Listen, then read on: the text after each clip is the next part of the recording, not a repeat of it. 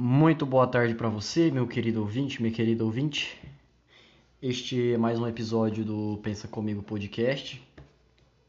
Se você chegou a tempo de ouvir um episódio que saiu ao vivo no ao vivo não, né? Que foi ao ar no YouTube é, de 59 minutos e 21 segundos, você vai ter percebido que eu excluí porque se você chegou até o quarto, quinto minuto daquele episódio que eu excluí, você vai ver que minha voz se distorceu toda. E foi mais um episódio que eu tive que excluir por burrice minha e que eu acho que ficou bom, que eu desenvolvi altas ideias, que eu acho que ficou bom, mas que eu tive que apagar. O primeiro, aquele que eu tava com o conector do fone do, do microfone de lapela no áudio e o do fone de ouvido no microfone, foi burrice minha. eu tive que excluir. O segundo, também. Porque eu gravei ele pelo gravador do computador e aí tava tudo bem. Mas a burrice minha consiste no fato de eu não conseguir juntar dinheiro suficiente para comprar um notebook decente que porque é o seguinte, no último episódio, esse que eu excluí agora, o que aconteceu? Enquanto eu falava, usando o gravador do, do computador, tava tudo bem. Mas aí eu tive que abrir umas páginas no Google e isso provocou lentidão no computador. E isso provocou uma lentidão no computador que atrapalhava o gravador a captar minha voz. Ou seja, a lentidão que o computador provocava fez com que a minha voz ela saísse grave e lenta. Tipo, sabe, é, ela, ela saía meio assim, ó a minha voz saía meio assim, tá entendendo? E, como bom animal de teta que eu sou, eu não, eu não ouvi de novo o episódio. eu não ouvi novamente o episódio que eu tinha feito, embora as coisas que eu tivesse falado, é, eu tenha conseguido encaixar umas ideias bem bacanas. Aí o que aconteceu? Quando ele foi pro YouTube, eu comecei a ouvir com 4, 5 minutos eu comecei a ouvir essas distorções provocadas pela, pelas vezes que eu tinha que, que abrir que abrir o Google aqui que uma, uma página eu tinha pesquisado um orçamento aqui de placa de som e na outra de um microfone dinâmico, sabe? Aí provocou as porcarias das distorções. Então, segunda cagada minha, segunda burrice minha é, é justamente por não economizar o suficiente para comprar um PC bom, tá? Então recai sobre mim essas cagadas aí. Então, quando houver oportunidade, eu vou tentar emplacar de novo essa tese. É, hoje são 25 de setembro de 2020, tá? Este é mais um episódio do Pensa Comigo Podcast e tem e-mail para ler. Fiquei muito feliz porque eu sempre é, faço uma, uma mensagem padrão e mando no WhatsApp, né? Ah, este é o podcast, o episódio tal, que pode ser encontrado tal, tal, tal, em tal lugar, Spotify, Anchor, YouTube. E no final eu deixo lá e, e contato para histórias, teses e afins, aí eu coloco o meu e-mail, né? moisgh.gmail.com. E para minha felicidade, temos participação de um ouvinte, temos um e-mail aqui enviado. Vamos lá então, né? Vou chamar o meu querido ouvinte aqui de Messi. que nem o Petri. O Petri gosta de, de, de ler e-mail chamando, chamando os ouvintes pelos, por nomes de jogadores de futebol. Então vamos lá. Nosso querido ouvinte aqui, o Messi. O título do e-mail dele é Sair de casa é obrigação. Vamos lá. E aí, meu alfabetizado? E aí, tudo bem? Tudo jóia? Como é que você tá? Seja bem-vindo. Essa é minha curta história de como minha família me forçar pensar sair de casa e ir para o mais longe possível. Essa é minha curta história de como minha família me, for, me força a pensar sair de casa e ir para o mais longe possível. Não tive sorte na vida e minha família não é muito estável. Meu pai traía minha mãe, então seja bem-vindo, meu querido, ao clube dos filhos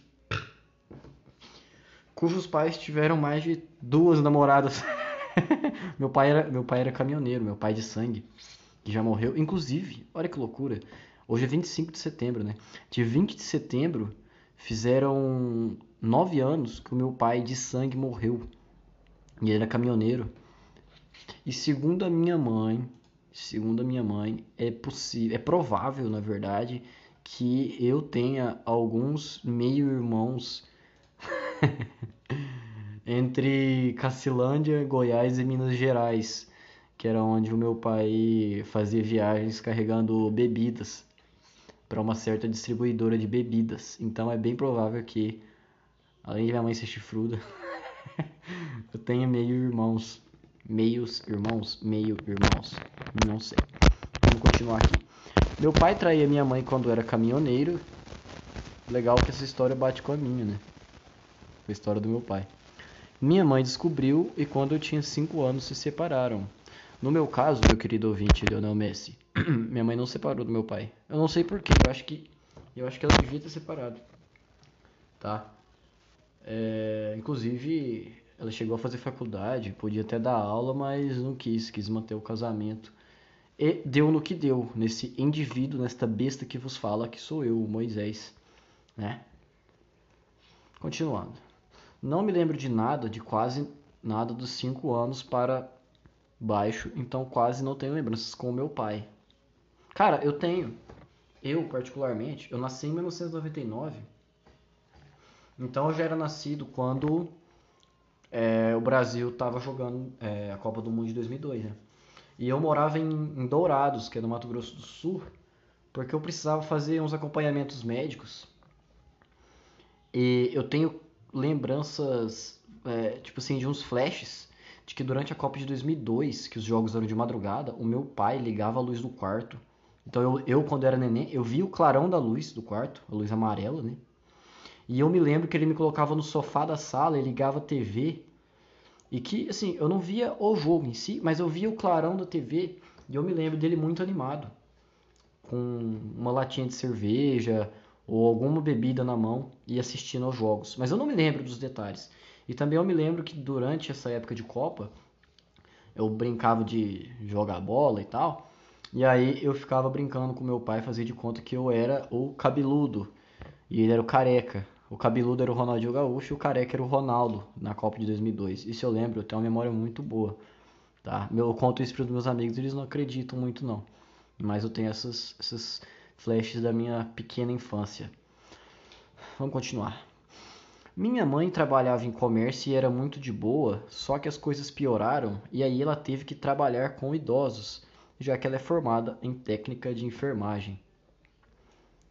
Nossa, idoso deve ser, deve ser chato de mexer, né? Não pode pegar de qualquer jeito, não pode esquecer remédio, fralda geriátrica, se mija, se caga.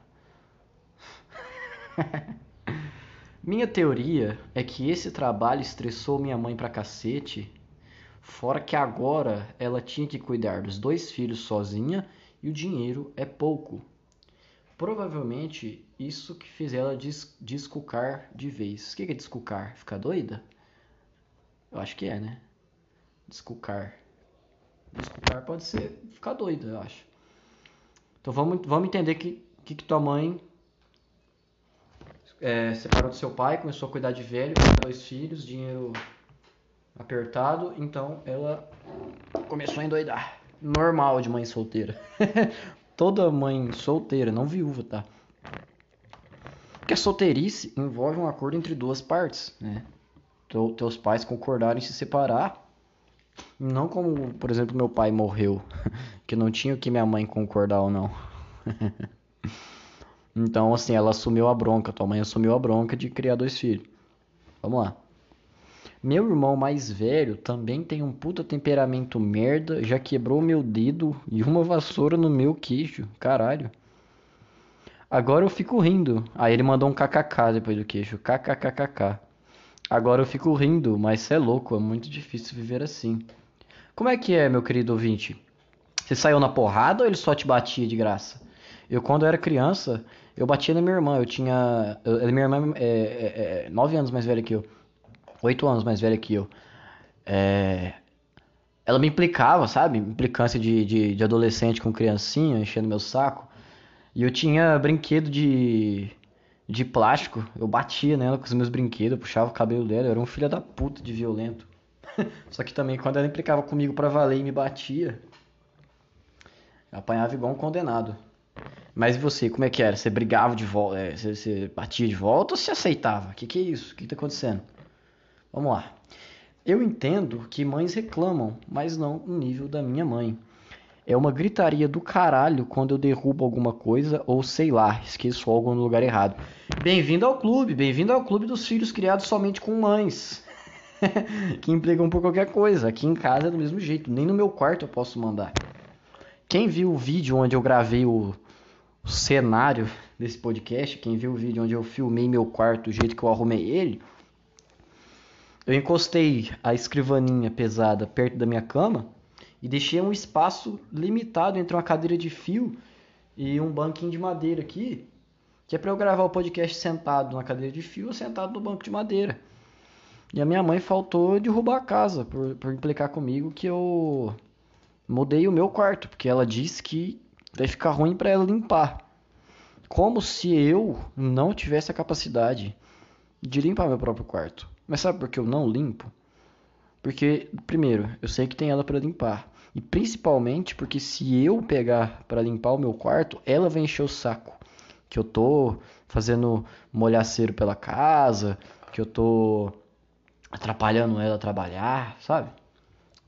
Então eu fico na minha. Aí eu mudei aqui um pouco da, do layout do layout do meu quarto e ela ficou chiando duas horas na minha cabeça. Então, meu amigo, seja bem-vindo ao clube. Várias vezes ela já falou que não queria ter filhos. Talvez ela fale no calor do momento, mas sei lá, eu também me arrependeria. Mas eu fico com um puto sentimento de culpa. Aí que tá, bicho. Será que ela falaria isso se ela tivesse um marido que desse todas as condições necessárias para ela não precisar trabalhar? Será que ela falaria isso se você, sei lá, vamos supor que você tenha. Você não falou tua idade aqui, né?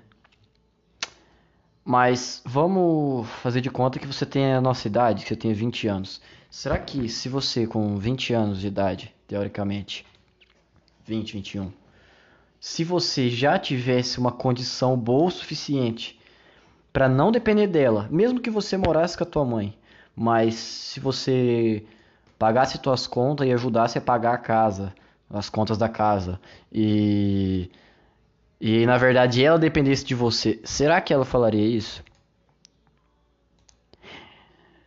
É lógico a gente tem que considerar que é, é um saco é uma porcaria. A mãe da gente que se irrita por tudo e qualquer coisa. Do tipo, coisas fora do lugar dentro do nosso quarto, que é o jeito mais fácil de se organizar. E a minha mãe não fala. A minha mãe, particularmente, ela não fala.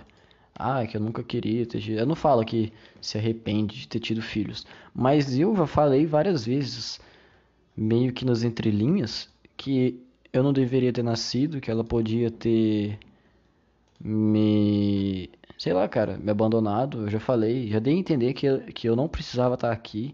Eu já dei a entender que a vida da minha mãe seria melhor se ela tivesse criado só minha irmã. Eu já dei a entender várias coisas nesse sentido que a sua mãe fala é, abertamente para você, tá entendendo? Meio que eu tenho a a postura que a sua mãe tem com você, eu tenho com a minha. Entendeu? Uma coisa inversa, do tipo, eu não precisava estar tá te dando trabalho. Eu não mereço a atenção, os cuidados que você deu pra mim. Caralho, abri um vídeo do Twitter aqui, sem querer. Eu não, eu não mereço todo esse cuidado, toda essa atenção que a minha mãe me deu ao longo da, da minha vida. Então, automaticamente eu não precisava mesmo estar aqui. Eu nunca falei com essas palavras porque eu, eu tenho o cu na mão, né? Eu não vou querer magoar minha mãe assim. Por pouca bosta. Mas eu acho que ela já entendeu é, essa minha essa minha vibe aí de não querer ter nascido. Vou fechar esse parênteses aqui, vamos continuar. Eu entendo que mães reclamam, mas não ao nível da minha mãe. É uma gritaria do caralho quando eu derrubo alguma coisa ou sei lá, esqueço algo no lugar errado. Várias vezes ela já falou que não queria ter filhos. Talvez ela fale no calor do momento, mas sei lá, eu também me arrependeria e mais eu fico com um puta sentimento de culpa. Meu irmão brigam pra caralho. Ele já bateu nela. Numa dessas de defender ela, me fudi muito. Tive que sair pra casa da minha avó. Caralho, velho. Você mora com o quê? Com o ex-presidiário? Mas como é que é, bicho? Teu irmão? É. É isso, cara. Qual, como é que é a relação de vocês? Elas, elas brigam. Vocês brigam sempre? Ele caça briga e você devolve? Ou ele caça briga e bate em vocês e. E como é que é, cara? Você não devolve? O que, que é isso? Ou é você que caça briga? É assim, pra mim que ninguém aprende de graça. Mas me conta como é que é o, o desenrolar aí, cara. O que, que, que provoca essas brigas? Ele usa droga? O que, que é o sistema aí? Porque eu e minha irmã, quando a gente morava junto, nós não brigávamos à toa. A gente brigava por motivos infantis, mas não sem motivo. Então, a minha mãe, ela não entrava no meio. Mas quem caçasse briga, apanhava. Então, então qual que é, cara, a, a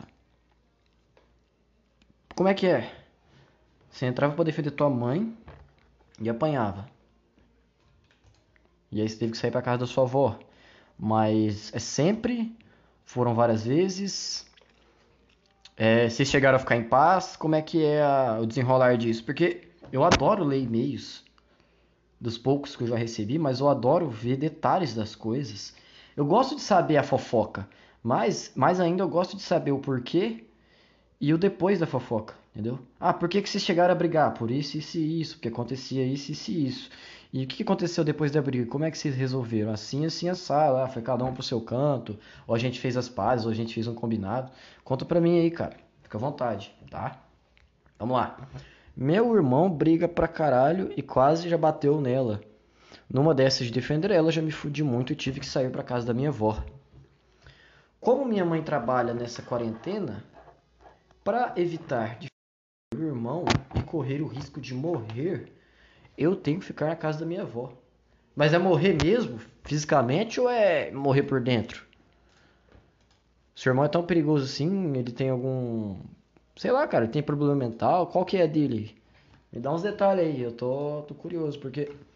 Não é que eu gosto de ver a desgraça alheia. Mas é que se me contam uma história, por mais feliz ou mais triste que ela seja, eu gosto de, de ficar vendo os detalhes para imaginar situações. Então, no seu caso, cara, eu imagino que. Vou, vou criar minha tese aqui, cara. Tua mãe tendo que criar dois filhos. É solteira. Desquitada, sei lá. Como você falou que ela ficou descucada da cabeça, eu tenho pra mim que faltou atenção, faltou afeto pro seu irmão, que é mais velho, e isso ela deu para você, essa atenção, né? Que você é o caçula. E talvez isso tenha afetado então a maneira como ele lida com as pessoas e a maneira como ele procura atenção. Mas aí que tá, eu não sei os motivos da briga, então eu não sei se teu irmão é drogado, se ele tem problema mental, ou se é justamente por procurar atenção, tá? Agora, o porquê de ele bater até na sua mãe? Cara, sei lá, bicho, eu precisava saber esses detalhes. Não por maldade, não por, por ser um, um urubu igual a mídia tradicional. É pra poder reforçar minhas teses aqui. Mas, é, vou falar por, pela minha família. Minha mãe ficou viúva em 2011. Minha irmã já tinha 20 anos, eu tinha 12. E minha mãe continuou dando a mesma atenção para mim. E a minha irmã com 20 anos já tinha uma filha. Então, a minha irmã era mais mãe do que filha. Minha irmã aos 20 anos era mãe e já não era mais tão filha assim. E, e, e mesmo assim, o que a minha mãe me dava em relação à atenção, a carinho, a cuidados básicos, não faltava para minha irmã, só que a minha irmã sempre que precisava de um socorro financeiro, sempre que precisava deixar a nenê com alguém, era minha mãe que tomava a frente. Então, nas vezes que minha irmã e meu cunhado estavam apertados, ou que eles até não tinham condição de pagar aluguel, ou que eles precisavam fazer alguma viagem para fazer algum curso ou alguma coisa do tipo, eles deixavam a neném na casa da minha mãe. Então, o que é diferente, cara, se tratar uma separação dos pais de um falecimento. Porque a separação, ela tem um motivo cumprido para acontecer, um motivo que envolve relações entre pessoas. Teus pais não se separaram do nada. Eles se descombinaram de uma tal maneira, eles se eles perderam a sincronia de uma tal maneira que eles já não eram mais um casal, eles eram uma dupla. Eles eram dois indivíduos separados na prática. E aí, é, o trauma da separação ele foi lento, ele foi gradual, né? porque eles foram percebendo ao longo do tempo como aquele casamento deles estava desgastado e tiveram que tomar uma providência. Agora, a morte, por exemplo, de um marido, a morte de uma esposa, você não espera, você pode ainda ter uma conexão do caralho com o teu parceiro, com a tua parceira, né, tua esposa, teu marido, e de repente o cara morre, a mulher morre. Então, automaticamente, ainda resta dentro da, da, da da pessoa que ficou viúva uma parcela, uma fração do que era os sentimentos, do que eram os sentimentos ligados àquele casamento. Tá entendendo? Os meus pais, eles se davam bem quando eles eram casados. Eles não eram aquele casal apaixonado do caralho, aquela coisa bem romântica, mas eles se davam bem. Então, quando meu pai morreu, que ele morreu de repente, ele infartou, é... Ainda assim, minha mãe nutria aquele sentimento de afeto pelo marido dela. Agora, se meus pais tivessem também se separado, aquele sentimento de afeto ia se desfazendo aos poucos, ao ponto de que aquele casal já não, não existia mais, eram só dois indivíduos dividindo o mesmo teto, e automaticamente eles já também repassariam essa carga, ou melhor, essa separação emocional para os filhos. E a minha tese é de que isso que aconteceu. A separação emocional que ocorreu entre seus pais recaiu sobre vocês e a pequena fração de, sei lá, de atenção, de amor de mãe que sobrou, ela recaiu sobre você, talvez, embora sua mãe começasse a acumular um monte de coisa para fazer, porque ela estava solteira. E da parte do seu irmão, talvez não tivesse sobrado nada, justamente por ele ser mais velho, pelo que eu estou entendendo, né? pelo que você falou. Do meu caso, dos meus pais, o que a minha mãe me dava em atenção, em carinho e cuidados, para minha irmã não faltou em relação a, a a parte de ajudar a cuidar da minha sobrinha e às vezes até socorrer financeiramente a minha irmã. É assim que eu quero diferenciar uma separação de uma morte, tá? Uma separação de pais de uma viuvez. Vamos continuar. Como minha mãe trabalha nessa quarentena, para evitar de ficar com meu irmão e correr o risco de morrer, eu tenho que ficar na casa da minha avó. Essa é uma família saudável. E um emojizinho de. Daquela carinha apaixonada com o coração no lugar dos olhos, sabe? Ai, bicho, é foda, cara. Pra chegar a um ponto de você ter que fugir literalmente do seu irmão, para você ter que. para você ter que ficar longe dele de propósito. É... Eu não sei se, se correr o risco de morrer é morrer literalmente. Mas pelo que você tá me contando. Ah, cara. Complicado porque são irmãos, né? É meio que uma cópia tua. É uma meia cópia sua que teve a mesma criação que você e que responde de maneira diferente a, aos estímulos das pessoas. É, e o mais gozado disso tudo é porque talvez mesmo que vocês fossem gêmeos, também existiria uma chance de que o teu irmão se comportasse de maneira diferente à sua, ao ponto de mesmo sendo irmãos gêmeos vocês não se reconhecessem. Mas é, é, muito louco pensar que dois irmãos tenham que se separar de à força, né? Porque um tem medo do outro. Isso tá mais pra uma, uma novela de, de, Uma novela das nove. Isso tá bem mais pra uma novela das nove, para um conto de, de, de drama, do que pra uma história familiar comum. Isso me assusta pra caralho, porque eu não tenho nem reação, não tenho nem resposta para isso, cara. Ainda bem que você tem tua avó, aparentemente. Meu avô, mas meu avô mora num, ele mora numa casa que assim, a casa da frente é dele, mas ele mora no kitnet no fundo porque ele quer. Mas se por acaso eu tivesse necessidade, a urgência de morar com meu avô, não ia ter como. que a casa da frente ele aluga. Ele mora na dos fundos que tem um quarto só. Sei lá. Continuando. Tô pensando em fazer um concurso militar, ir para qualquer lugar e pelo menos não ser um fracassado que nem meu irmão, que tem quase 30, nunca saiu de casa e é Uber. e arrasta um curso que todo mundo sabe que não vai terminar. Essa é minha história, comenta aí. Sucesso nos podcasts. Obrigado, meu companheiro, tamo junto. Ele mandou uma foto do dedo dele quebrado. Cara, ainda bem que não é fratura exposta. Eu posso ver vídeo, de, eu posso ficar o dia inteiro vendo vídeo de muçulmano decapitando cristão, vídeo de mutilação. Eu posso ficar o dia inteiro vendo vídeo de bizarrice, de gente enforcada, os caralho. Mas se eu ver uma fratura exposta, um braço, sabe, torto, o osso para fora, uma perna, se eu ver isso eu vomito, tá? eu quando eu vejo algum vídeo que por acaso aparece uma fratura exposta, se não der tempo de eu pausar ele na hora, eu, eu, eu passo mal, eu fico mal, a pressão baixa, eu fico pálido. Aí, você me falou que tá pensando em fazer um concurso militar e ir pra qualquer lugar.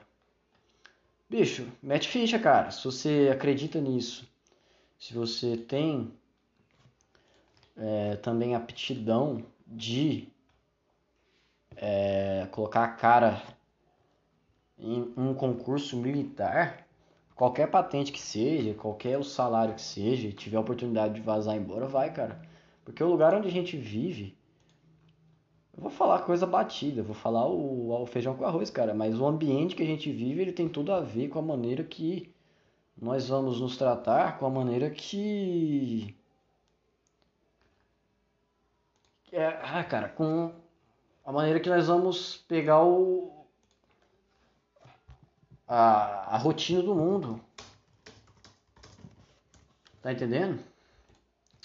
Então, quanto mais tóxico é o seu ambiente, maiores as chances de um incentivo para você seguir aquele padrão são reais. Deu para me entender, cara? Então, assim, se você tiver condição de vazar embora, ah, sei lá, você quer prestar um concurso para ir morar lá no, em Roraima.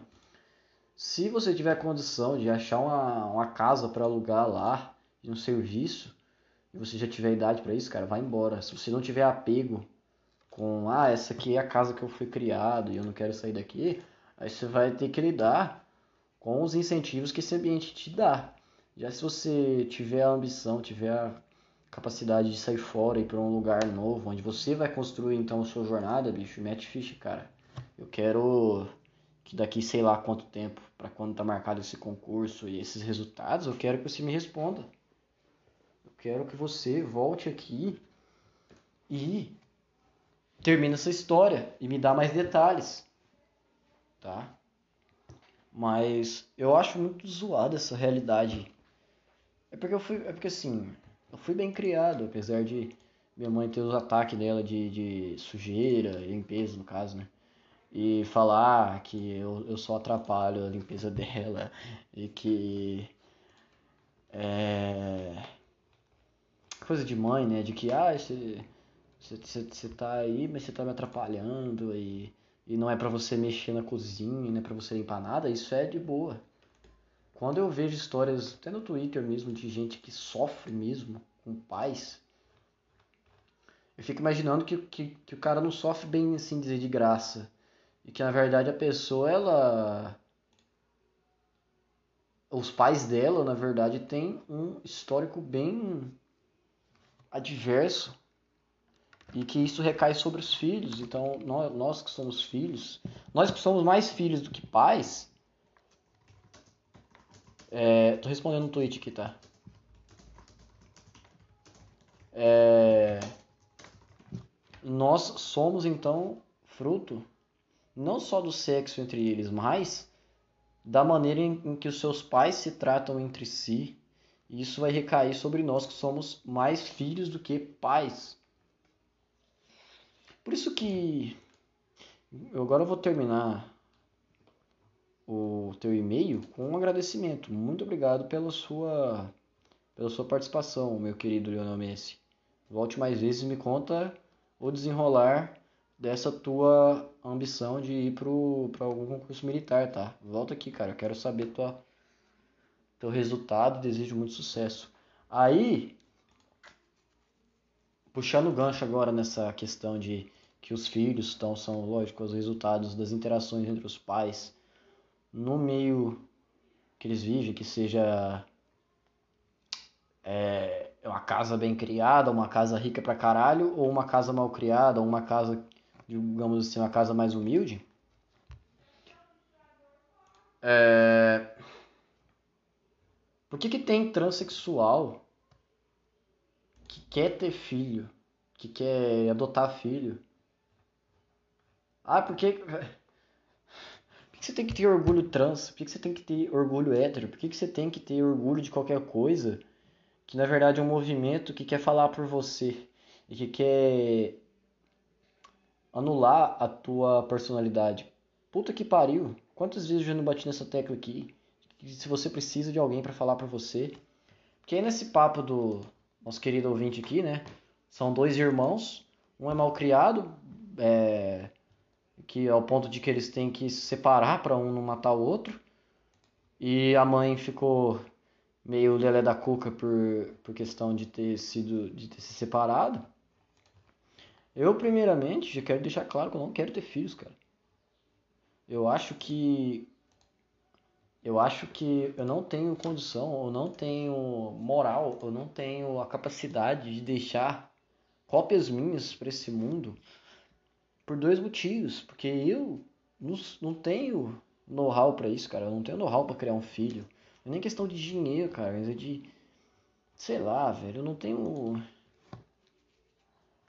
Por mais que eu goste de, de, minhas sobrinhas e saiba tratar elas com respeito e elas me respeitem, mas eu não vejo, não as vejo como minhas filhas. Eu vejo as minhas sobrinhas mais como irmãs, entendeu? Do que como sobrinhas. E elas me respeitam nesse nível. Mas eu não saberia criar um filho da maneira. Eu não, eu não saberia passar os meus princípios de valorizar o indivíduo para um filho meu. Eu acho que ninguém, nem o ser humano, merece ser uma cópia minha. E segundo, porque olha como o mundo tá esquisito. Olha como. É, tá tudo nada a ver. É, a gente está entrando num ciclo de altas temperaturas e e muita política atrapalhando as pessoas a, a viverem uma vida comum, uma vida pacífica. É, tudo, toda militância tem um alvo, tudo que você pratica pode ser alvo de uma de uma denúncia, tudo qualquer coisa que você fale, por mais babaca que seja, você tem que pensar várias vezes antes de falar, por mais que você não esteja invocando uma violência contra alguém. Tá? Talvez você seja só um babaca que acredite que mulher é inferior. Mas infelizmente você tem o direito de falar isso. E se você fala isso tentando simplesmente aparecer para chamar atenção, você pode ser alvo de, de, de, um monte de, de denúncia, de exposição, essas coisas. Ou então, se você coloca na internet uma opinião que vai contra padrão, mas que também não está ofendendo ninguém. Por exemplo, eu acredito que o Estado deva ser derrubado. Eu acredito sim que, que o Estado é uma gangue que imposto é roubo. Mas. Mas aí vem uma enxurrada de gente encher o saco. Não, não encher o meu saco porque eu não sou famoso, eu não tenho expressão nenhuma na internet. Mas dos caras que é mais. É, são mais visados no YouTube. Sei lá, cara, o Michael Kisser, o Petri, o Monark, o Pedro Lous, sei quem, sei quem. Se esses caras abrem a boca para falar que imposto é roubo, ou para dar qualquer uma outra opinião fora do padrão, mas que não ofende ninguém, esses caras também são cancelados na internet. E não que o cancelamento seja um problema, mas que a intenção do cancelamento é te, te humilhar, te difamar, te fazer pagar por algo que você não, não, não fez ninguém sofrer, por exemplo. E isso vai escalar de uma maneira muito perigosa à medida que mais e mais pessoas vão se tornando progressistas. Então eu acho que se eu puser um filho no mundo, vai ser muita irresponsabilidade minha de submeter ele a esses perigos, tá? Porque tem muito louco na internet, tem muito cara que realmente discorda de você e vai te procurar e vai fazer um inferno na tua vida, entendeu? E ameaça, etc, cara, vai invadir tua privacidade. Tá entendendo? Eu tenho medo de pôr filho no mundo por isso. E eu acho super nada a ver. Uma. Primeiro que, que assim. A, a mulher é. Ela nasce mulher, sim, ela nasce com órgãos genitais femininos e não sei se por problema mental ou por lavagem cerebral ou por qualquer outro fator, ela então resolve se considerar um homem. Ela resolve ter atitudes de homem, tipo falar palavrão, cuspir, short chinelo, camisa de time, fazer degradê, implantar, é, implantar não, né? Tomar hormônio para nascer barba, tomar hormônio para voz engrossar, fazer cirurgia de mudança de sexo. Ela, ela, aí elas começam a ter atitudes e, e desenvolver uma fisionomia de homem. Para quê? Para se parecer com um homem. Com um homem padrão. E o homem padrão é o elemento, é o. É o. Sei lá, cara o arquétipo mais odiado pelas, pelos progressistas em geral, sobretudo os feministas, sobretudo os caras dos movimentos LGBT, né? Tudo que você fala na internet, se você for um homem branco cis hétero, vai aparecer algum progressista, algum militante para te encher o saco. Olha o homem cis hétero querendo dar pitaco em como a mulher deve conduzir a sua gravidez, sabe? E aí, essa galera que bate em homem na internet apoia uma galera que quer se parecer homem padrão, tá? A feminista, ela apoia o direito do transexual de se parecer com o que ambas mais odeiam, que é o homem padrão. Tá entendendo? Da mesma forma, o sujeito que nasce homem e por alguma desordem ou por algum motivo externo quer se tornar, quer se tornar mulher, fazer aplique no cabelo, mecha loira, passar batom, maquiagem, todos esses apetrechos femininos, vestir roupa feminina, andar e falar igual mulher, é, tomar hormônio pra ficar mais feminino, fazer cirurgia de remoção de sexo. Para quê? Para se parecer com uma mulher padrão que também é alvo da, dos ataques, é alvo das histerias dos é, progressistas. Aí vem as feministas e vem os LGBTQIA+, encher o saco das mulheres padrão, mas vem apoiar os homens que querem se parecer com mulheres padrão. Eu tenho para mim que esse movimento progressista é a semente do próprio mal. Porque enquanto houver indivíduos capazes de pensar por si só, capazes de determinar os próprios princípios, apesar de se apoiarem em opiniões alheias, que também é importante você considerar o que certas pessoas falam para você. O porém, o que anula a tua individualidade é você só se apoiar nisso. Aí, o que acontece? Enquanto houverem pessoas que são capazes de pensar por si só e ainda assim fazerem as suas opiniões valerem de forma natural, sem se arvorarem em movimentos é, em movimentos externos, em bandeiras, aí o que acontece? Não vai ser possível que o movimento progressista ocupe as mentes de 100% da população. Dessa forma, parte da população que não aderiu, esse, que não vai aderir ao movimento progressista, vai continuar tendo uma vida normal, uma vida ok, trabalhar para juntar dinheiro. Chegou gente aqui, vou ter que pausar. Do contrário, o movimento progressista que prega que você pare de ter filhos porque vai fazer mal para o mundo, que você não dê certas opiniões porque vai fazer mal para certas para certos grupos, prega que você não coma carne porque vai sustentar uma indústria da, do abate animal, sabe? Esses grupos são tão degenerados por si só que por isso que num dos últimos podcasts que eu publiquei, veganos não vão ter netos, porque eles não fazem churrasco. eles não fazem churrasco tradicional, eles não passam para frente a tradição de 40 mil anos que os seres humanos têm de abater animais para comer. Automaticamente, aliado a essa ideologia de não ter filhos e de não expressar a individualidade que existe dentro deles, isso vai fazer com que dentro de uma ou duas gerações essa onda progressista possa conseguir é, é, se infiltrar em algumas mentes, mas que essas próprias pessoas não vão ter descendentes. Então, o movimento progressista, que prega toda essa babaquice aí, não se sustenta por si só porque ele é a semente da própria destruição.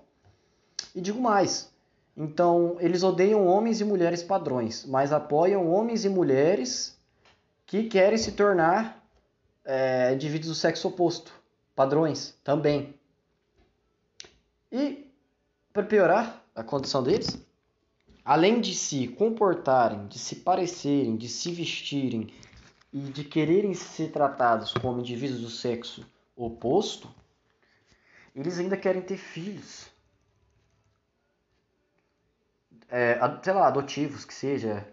E isso é muito louco porque o sujeito que nasce, por exemplo, que nasce infértil, que nasce estéreo, que não é capaz de gerar filhos, ele recebeu uma bênção divina de não deixar descendentes.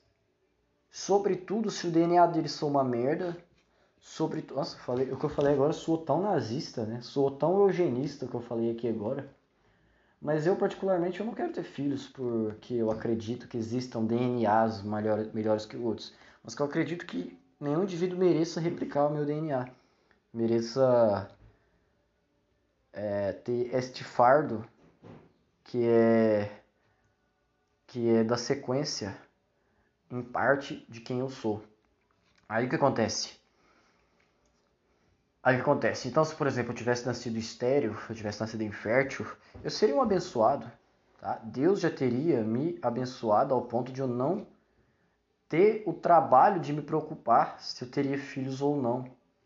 Se é que vocês me entendem. Aí, desrespeitando a vontade de Deus, eu tomaria a decisão de adotar adotar um filho. Quer dizer, Deus chegou para mim e falou: Ó, você nasceu estragado, você, você tem uns probleminha aí, é, você só tem merda na cabeça. Eu te coloquei um monte de defeito, mas eu vou te dar uma vantagem, eu vou te dar uma benção aqui que poucas pessoas têm, que é a de não ter filhos, que é a de não replicar teu DNA merda. aí, eu no alto da minha ignorância, no alto da minha arrogância, digo para Deus: "Não, eu vou ter filho sim, você quer ver?" Aí eu vou lá na primeira, no primeiro orfanato, na primeira creche que eu vejo e adoto um filho. Aí você vai me argumentar, mas o filho não é teu, ele não é biológico. Tudo bem. Mas por mais que a carga genética que existe naquele indivíduo que eu tenha adotado não seja minha de fato, mas a carga emocional, a carga intelectual, a carga psicológica, a carga comportamental que aquele indivíduo adotado vai adquirir e desenvolver ao longo da vida dele é minha. Porque quem está educando aquela criatura sou eu. Então, o que Deus quer dizer quando a gente nasce estéreo é Ele está nos abençoando para que a gente não toque para frente a nossa uma cópia nossa. É, seja essa cópia biológica ou comportamental. Tá? Deus está querendo dizer para a gente não reproduzir o nosso comportamento em outras pessoas. Eu acredito então que nascer estéreo é uma benção e que, e que adotar filhos é um pecado mortal, porque você está desobedecendo a uma ordem direta de Deus, porque você está é, contrariando uma benção divina. E os transexuais, apesar de naturalmente terem condição de ter filhos, porque por mais que o sujeito seja uma mulher trans, né? Ele é uma mulher que, ele, aliás, ele é um homem, nascido homem, que se modificou por fora e se veste, se comporta como mulher. Mas ainda ele tem órgãos sexuais e gônadas masculinas. Teoricamente, ele tem chances de sim deixar filhos, se acaso ele vier a, a ficar com uma mulher biológica e engravidar ela. Ele tem essa condição de ter filhos.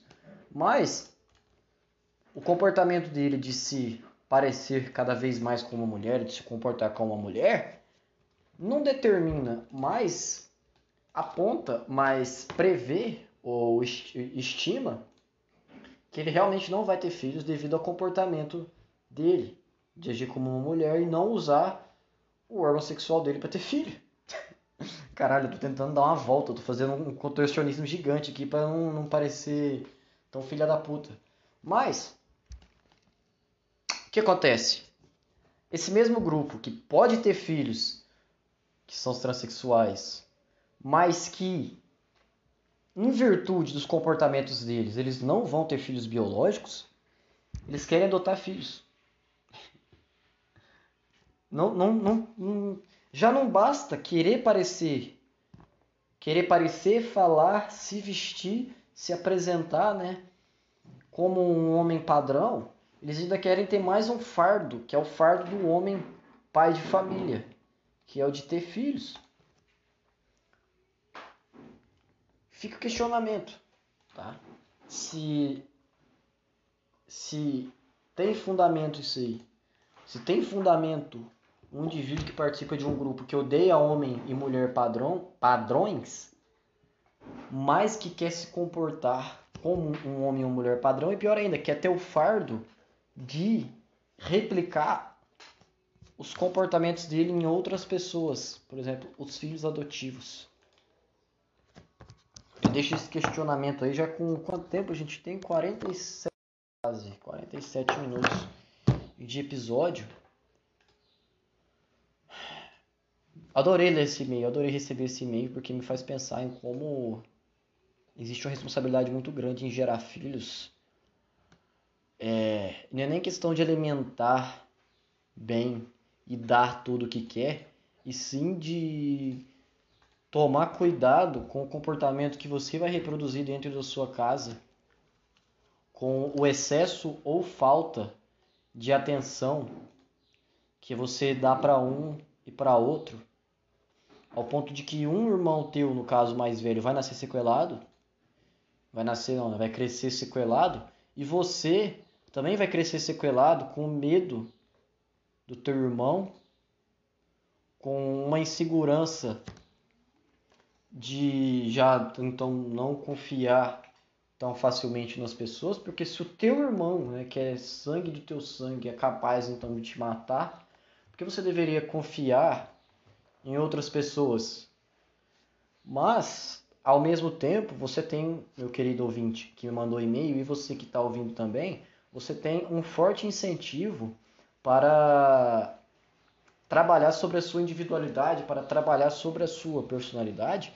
E eu acredito que só de você se abrir aqui, colocar a tua realidade à disposição de outras pessoas para dar pitaco, que sou eu, eu creio que enxergar as próprias adversidades é um puta de um caminho difícil e, e trabalhoso, mas que é o único caminho, na verdade, para você tratar estas suas, esses seus traumas, tá? Essas suas dificuldades, tá? É como diz, né? Aceitar o problema é parte da cura. Então, se você aceita que a tua condição é essa, que o teu irmão quer te matar, que a tua mãe é desmiolada, que você precisa morar com a sua avó, que você tem o sonho de trabalhar, é, de fazer um concurso militar e esse tipo de coisa, que você enxerga o teu irmão como alguém fracassado, de 30 anos, que nunca saiu de casa e trabalha de Uber, se você aceita toda essa conjuntura, não, não aceita passivamente, mas encara ela como a, a realidade, então você meio que tem a faca e o queijo na mão para se resolver, trabalhar sobre as suas dificuldades, sobre as suas adversidades e então construir sua própria personalidade em cima disso. É, e eu acho do caralho isso, esse negócio de se valorizar.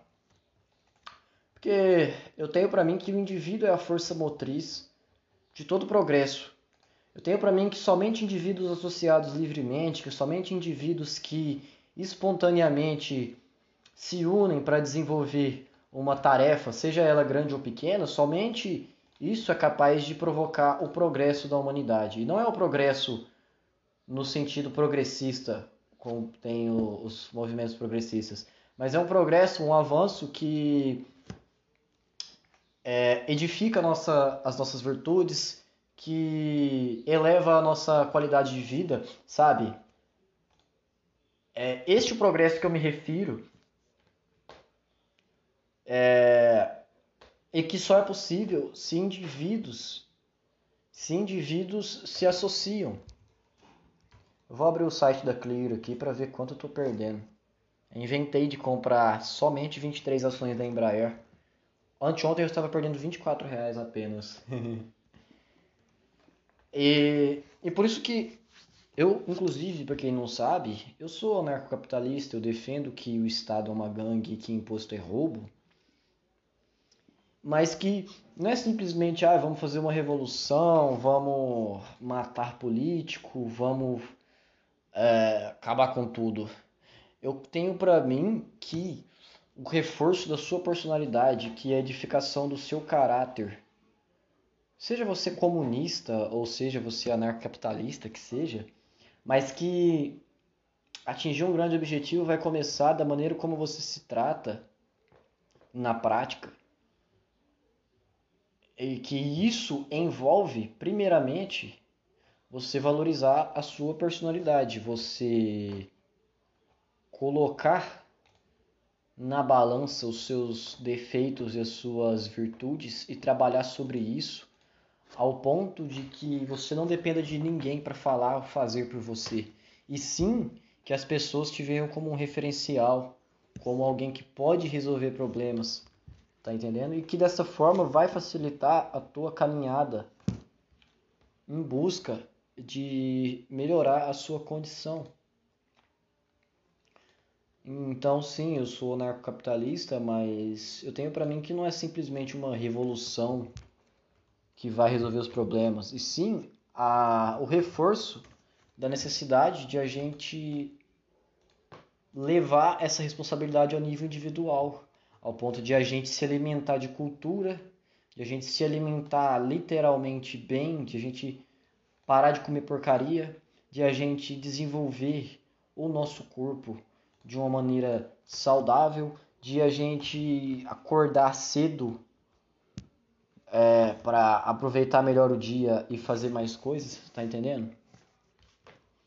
E tudo isso passa pelo primeiro obstáculo que é encarar e apontar os próprios defeitos, não de uma maneira julgadora, mas de uma maneira analítica. Isso é do caralho.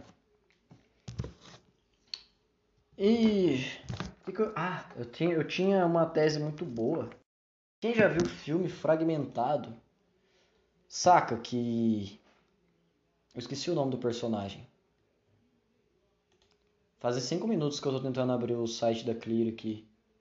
Meu notebook é tão cagado que foi abrir só agora. Tô perdendo só R$25,84. Olha que beleza. É, e quem já viu o filme do Fragmentado, como é que é o nome do personagem? Personagem, protagonista, Fragmentado. Quem será?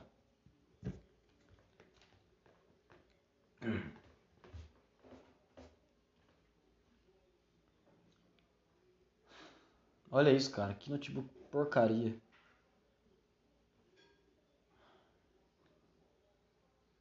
Personagem Dennis, Patrícia.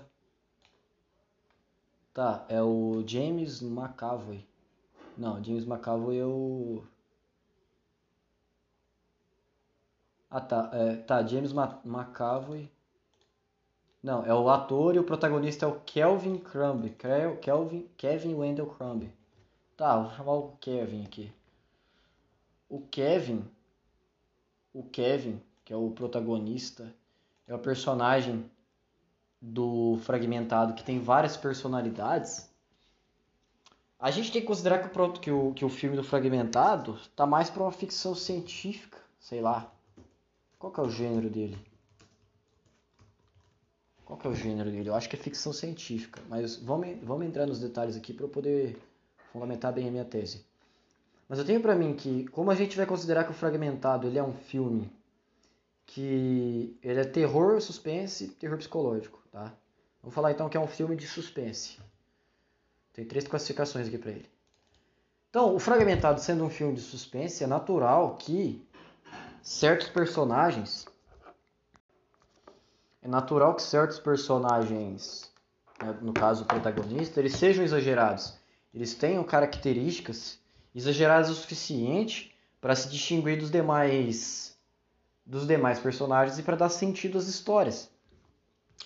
Mas a minha tese vem aqui, tá? Eu tenho para mim que o personagem do Kevin, ele é, tirando essas, esses exageros, essas, essas, escanca, esses escancaramentos, essas escancarações, sei lá, tirando essa, essa, essa parte onde ele é escancaradamente doente mental, que tem múltiplas personalidades, ele representa o ser humano.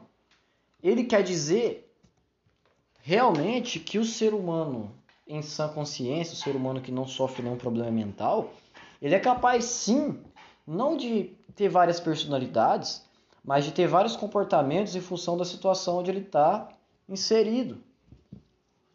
E essas personalidades, essas, esses comportamentos que cada ser humano apresenta em virtude das, das situações, eles são dados, eles são dados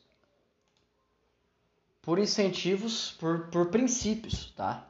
E os indivíduos eles recebem esses princípios dentro de casa, na rua com os amigos, dentro da escola ou então em organizações voluntárias, tá? Em organizações de voluntariados, onde também são ensinados, são expostos alguns alguns princípios, algumas alguns comportamentos padrões que você deve obedecer e praticar para ser considerado uma pessoa de bem.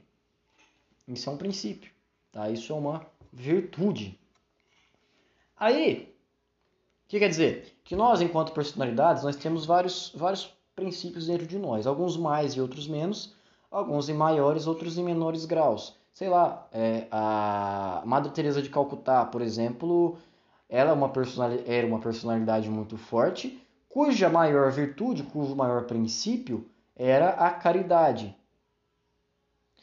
Ah, sei lá, é, o Albert Einstein era uma personalidade forte, cujo maior princípio era, hum, sei lá, cara, a busca por conhecimento, a sapiofilia. Acho que é isso, sapiofilia. O. Sei lá, bicho. O, o Elon Musk, por exemplo, é uma personalidade forte, cuja maior virtude, cujo maior princípio é a criatividade ou a, a inovação, que seja. Tá entendendo? Mas se você colocar. Se você colocasse, por exemplo, o Elon Musk num ambiente onde a criatividade não é premiada automaticamente, se o Elon Musk, por exemplo, fosse um servidor público, aquela, aquela, aquele princípio dele de ser criativo, de, de ser proativo, naturalmente iria ser substituído por uma virtude de ser obediente, uma virtude de ser apenas é, honesto, por exemplo. Tá entendendo? Então, as virtudes dos indivíduos elas se sobrepujam, elas se sobressaem conforme os incentivos. Já o filme fragmentado, então, ele retrata isso, caralho. Ele retrata isso de uma maneira exagerada porque o personagem lá, o Kevin, o protagonista, ele sofre problemas mentais. Mas se ele não sofresse problemas mentais, ainda assim, ele apresentaria aqueles comportamentos de cada personalidade ao longo da vida dele, ao longo das situações onde ele está inserido. Por exemplo, é, haveriam situações em que seria para ele é, incentivador ele apresentar aquele comportamento da velhinha lá. Outras situações seria mais incentivador ele apresentar um comportamento daquele daquele personagem dele que é mais culto, que é mais filósofo, que representa, sei lá, um cara que é mais racional. A velhinha representaria uma, uma virtude mais paciente, mais bondosa, sei lá. Ou aquele personagem dele que é o mais assustador, que é aquele que ele vira quase um lobisomem, que, que, que sobe nas paredes. Pô, não quer dizer que na vida real, que no dia a dia, ele ia subir nas paredes das casas, mas Eu quero dizer que haveriam situações em que ele teria incentivo para ficar irado, para ficar puto da vida com alguma coisa, entendeu? Então, o Kevin, personagem protagonista do Fragmentado, ele representa tão bem o indivíduo de uma maneira que que que só escancarando, que só colocando aquilo de uma maneira assustadora, de uma maneira que chame atenção, para conseguir explicar a importância de os indivíduos cultivarem virtudes ao longo da sua criação, tá? Seja como filhos, ou seja como voluntários de uma organização, ou seja como amigos, de que o ambiente, de que a situação, de que a ocasião, ela vai demandar que uma parte da sua dos seus princípios, uma parte da sua personalidade se destaque com uma certa um, um certo princípio.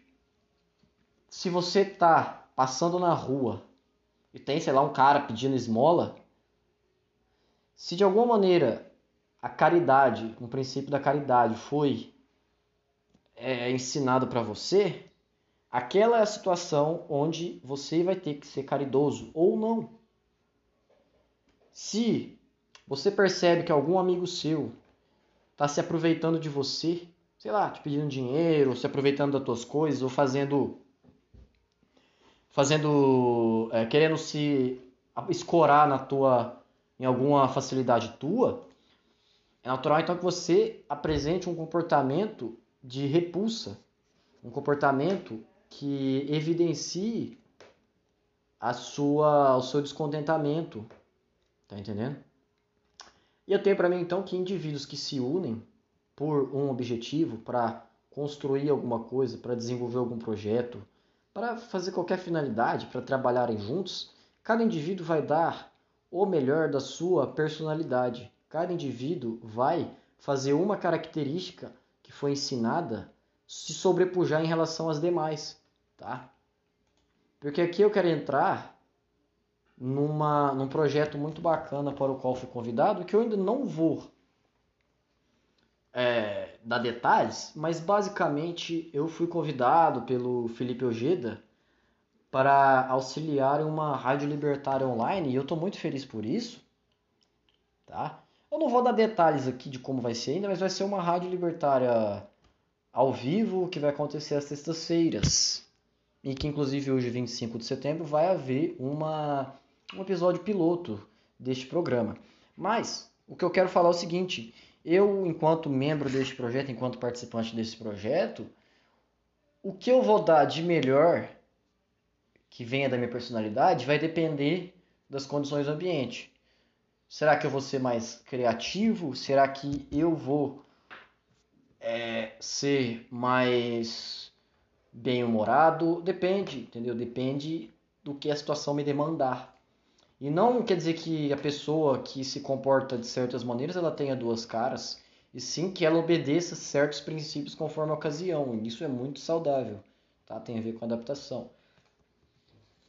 E eu acho do caralho esse negócio de indivíduos se, se unirem para fazerem coisas, porque cada um vai dar o melhor de si, tá?